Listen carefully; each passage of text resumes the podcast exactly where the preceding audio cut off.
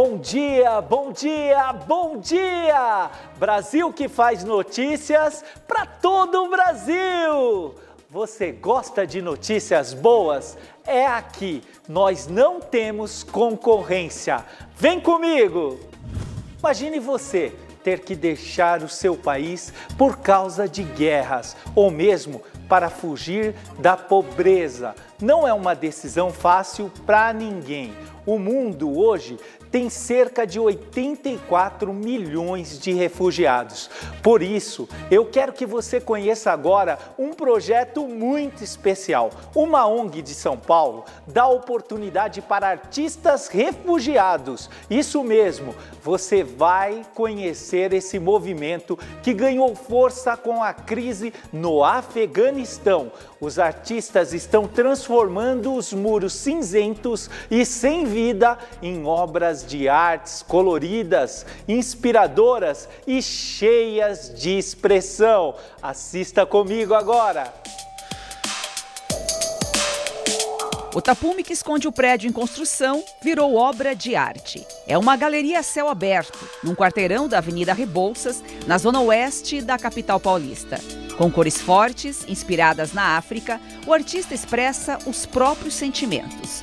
Os momentos de alegria e tristeza são revelados nos traços abstratos. Olavi deixou o Congo há seis anos, por causa de perseguição política. No Brasil, já foi diretor artístico numa agência de publicidade e agora vive de arte. Eu sou um vitorioso pelo, pela situação que eu passei no Congo, como aqui no começo, o início foi muito difícil. Isso que eu batizei essa obra de vitorioso, é, obra da vitória. Em outro prédio, ali perto, o alumínio cinza ganhou vida pelas mãos do Chavonga. Em Mães da África, o angolano que vive há quatro anos no país retrata o continente onde nasceu de uma forma diferente do que normalmente é mostrado.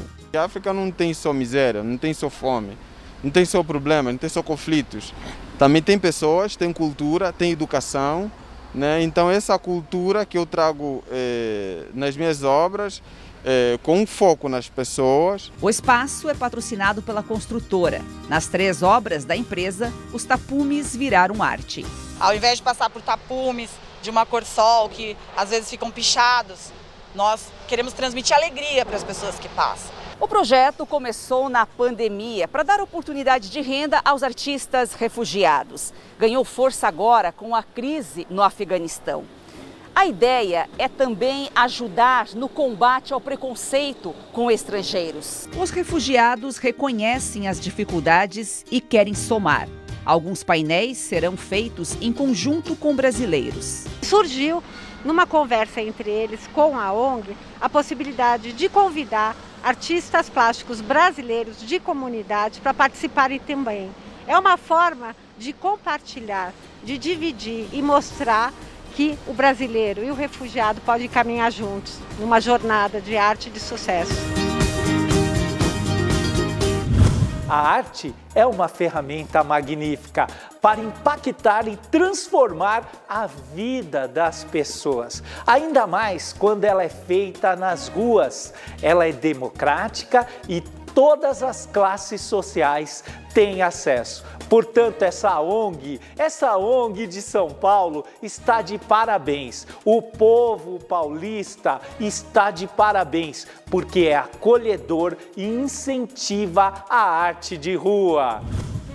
Ah, notícia boa, oportunidade, tecnologia. Isso mesmo, a tecnologia está mudando cada vez mais rápido a maneira das pessoas consumirem. Hoje, é muito comum a gente pedir qualquer produto pelo celular. E em minutos ele chega na porta da nossa casa. Isso fez criar um novo negócio no mercado de restaurantes. Muitas oportunidades. As cozinhas fantasmas. Elas são exclusivas para entregas e ficam bem longe dos restaurantes que a gente costuma frequentar. Assista comigo. Algumas funcionam em galpões como esse aqui onde diferentes redes de restaurantes podem alugar uma cozinha lá dentro e preparar os pedidos para entrega. um modelo de negócio que cresceu durante a pandemia por causa do distanciamento social. São as chamadas dark kitchens ou ghost kitchens, as cozinhas fantasmas. Essa é uma cozinha licenciada de uma rede de restaurantes que só tem em shopping. Aqui funciona da mesma maneira que nas outras unidades. O preparo dos alimentos segue o padrão de franquia e as normas da vigilância sanitária. A diferença é que dessa cozinha só sai entrega por delivery. A estrutura precisa ter a aprovação do Corpo de Bombeiros e as licenças junto à Vigilância da Saúde e à Prefeitura para poder operar.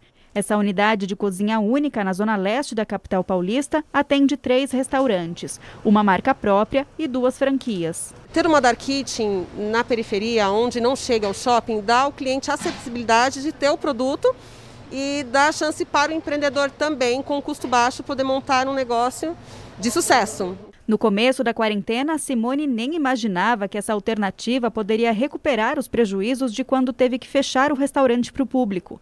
A meta agora é ampliar para 50 unidades de uma das redes até o fim do ano.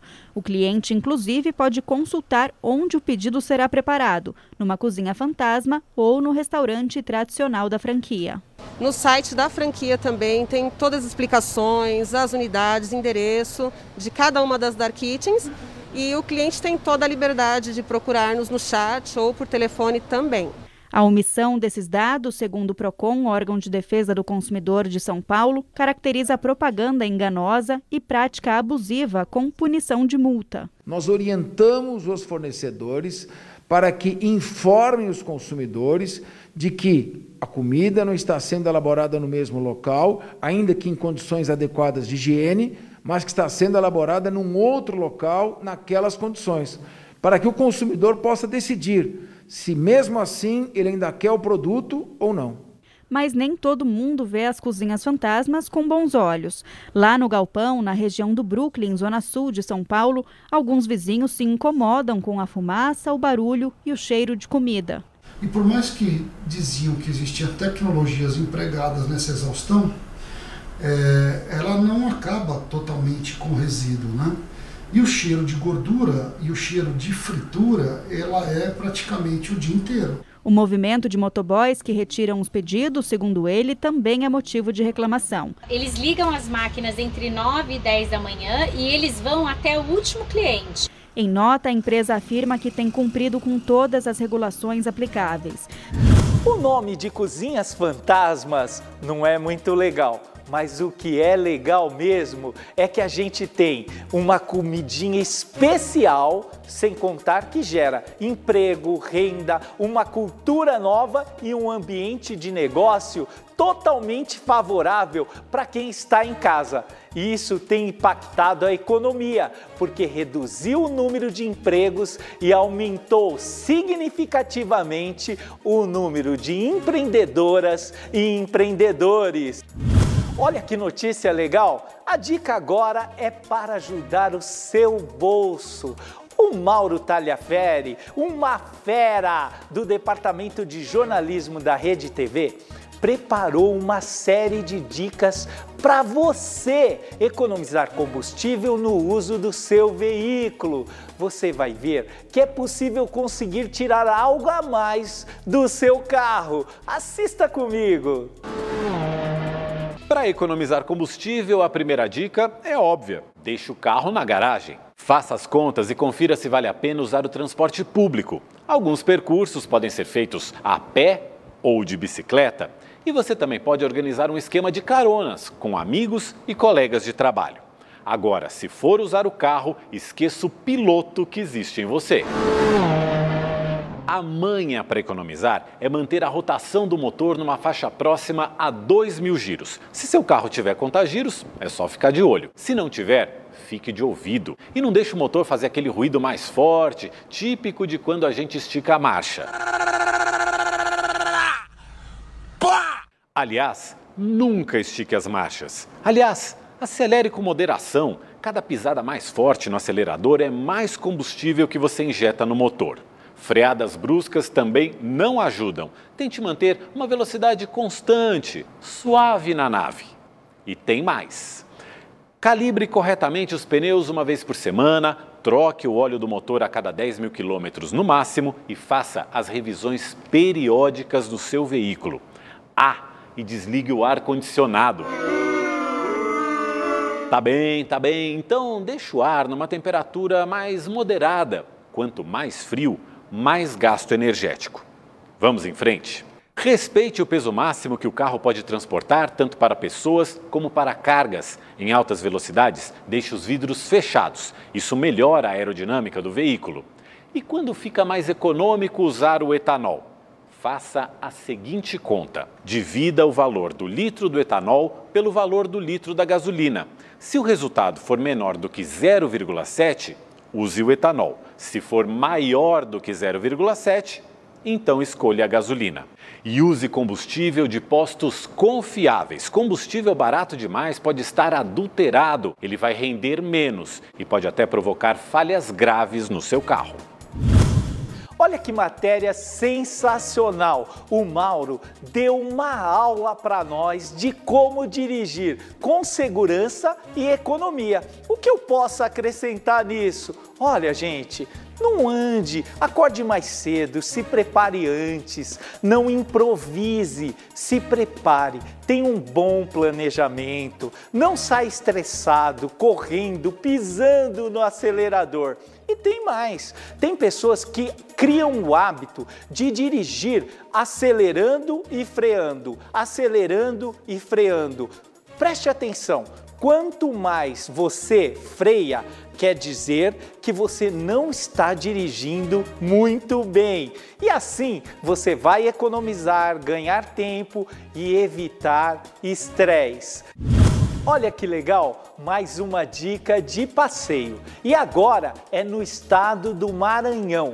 Um lugar tem chamado a atenção pelas belezas naturais, reunindo fauna, flora e riqueza histórica de uma das mais sangrentas revoltas populares do Brasil no século XIX. Pois é, é o complexo turístico da Balaiada.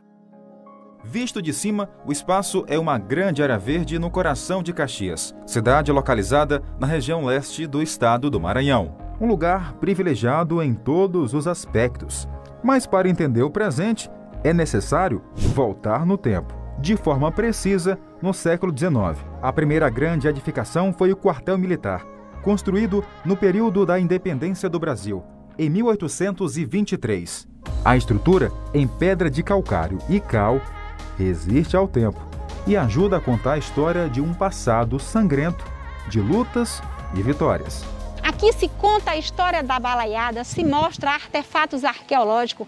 Mais de 350 peças são expostas no Memorial da Balaiada. Um lugar único no Brasil, que desperta no visitante, a cada passo, vários sentimentos. Aqui tem de tudo um pouco: área de lazer, mini zoológico, trilha ecológica e história muita história. Assim, o Mirante é hoje para Caxias, como o Cristo Redentor é para o Rio de Janeiro. Esse local realmente é encantador. Toda essa estrutura deixa a gente bem próximo à Copa das Árvores.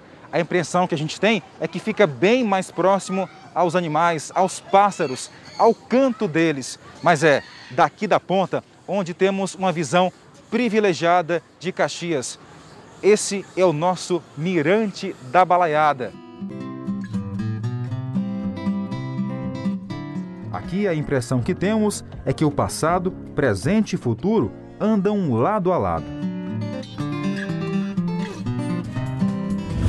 Toda reconstrução histórica é magnífica porque a gente fica sabendo de detalhes especiais que a gente nunca saberia por outra via ainda mais no estado do Maranhão.